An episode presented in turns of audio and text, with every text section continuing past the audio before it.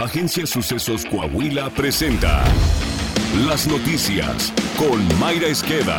La noticia en síntesis. Esto es lo más relevante para empezar. Buenos días, hoy es 17 de agosto, van 229 días del 2022 al que le restan 136 por transcurrir. Nacional. En la entrevista con la periodista Ana Francisca Vega para la tercera emisión de MBS Noticias, Daniel Blancas, reportero del diario Crónica, aseveró que el gobierno de la 4T desmanteló el área encargada de permisos y vigilancia minera al grado de que actualmente la Dirección de Minas del gobierno federal cuenta con solo 13 trabajadores operativos para supervisar 24 mil concesiones de este tipo. Si recordamos cuáles eran las promesas de campaña de el actual presidente, en diversas ocasiones habló de ordenar el sector minero, de crear una secretaría de minería en el estado de Chihuahua, ¿no? Pero en la realidad pues ha ocurrido un contrasentido porque primero de desaparecer por motivos de austeridad la subsecretaría de minería que era la que se encargaba del tema, entonces todo esto de los permisos, de la regulación, del control sobre las concesiones pues recayó en una dirección menor que es la dirección de minas.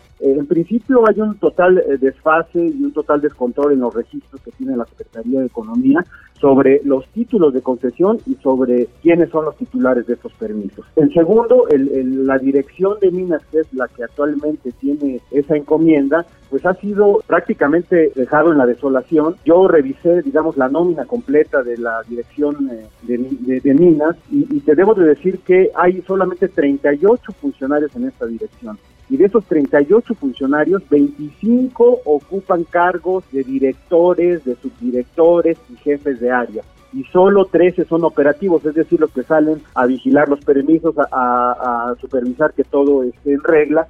Imagínate 13 operativos para 24 mil concesiones que ocupan poco más de 16, mil, 16 millones de hectáreas, es decir, el 8.5 del territorio nacional.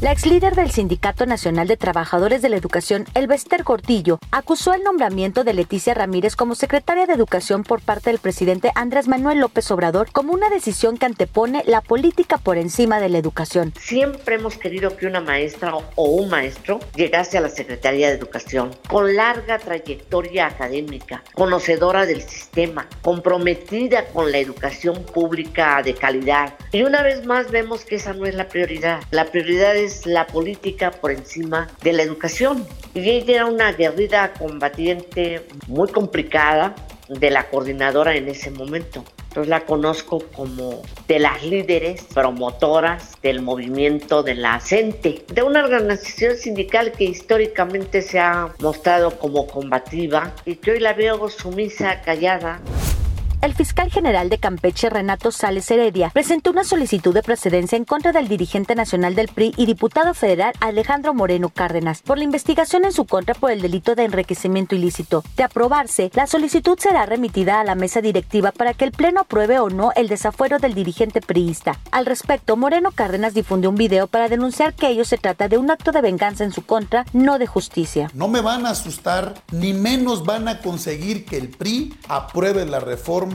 que pretenden destruir a México. Esta maniobra es congruente con las dictaduras del mundo. De Morena, lo único que podemos esperar es odio, venganza, destrucción.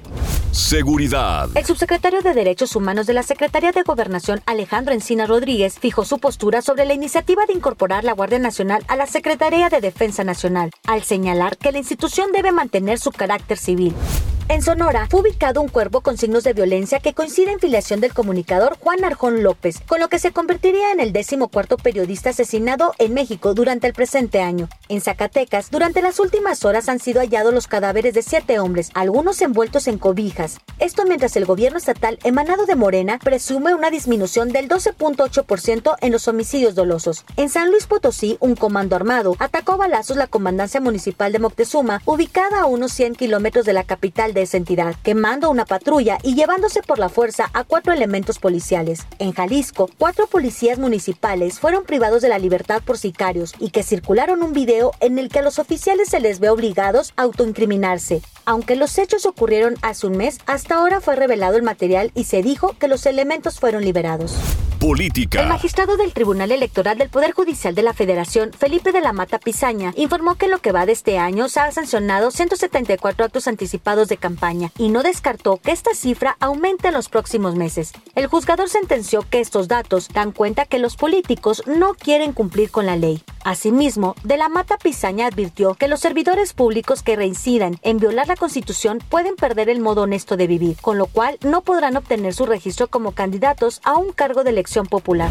Internacional. American Airlines Group Inc acordó comprar hasta 20 aviones Overture del fabricante Boom Supersonic, convirtiéndose en la segunda gran aerolínea estadounidense que apuesta por los viajes de pasajeros catalogados como ultra rápidos. Cada uno de estos aviones, los cuales pueden transportar entre 65 y 80 pasajeros, puede realizar un viaje de Miami a Londres en poco menos de 5 horas, reduciendo a la mitad el tiempo de vuelo tradicional de casi 9 horas entre ambas ciudades. Coahuila. El gobernador Miguel Ángel Riquelme Solís presidió la ceremonia en la que se destacó la cifra de mil cirugías de cataratas realizadas en Coahuila dentro del programa Cambiando Vidas, gracias a la coordinación de esfuerzos entre las diferentes dependencias e instituciones de gobierno estatal y municipal. Riquelme Solís señaló que a través de Cambiando Vidas se busca realizar otras 1.500 operaciones durante el presente año.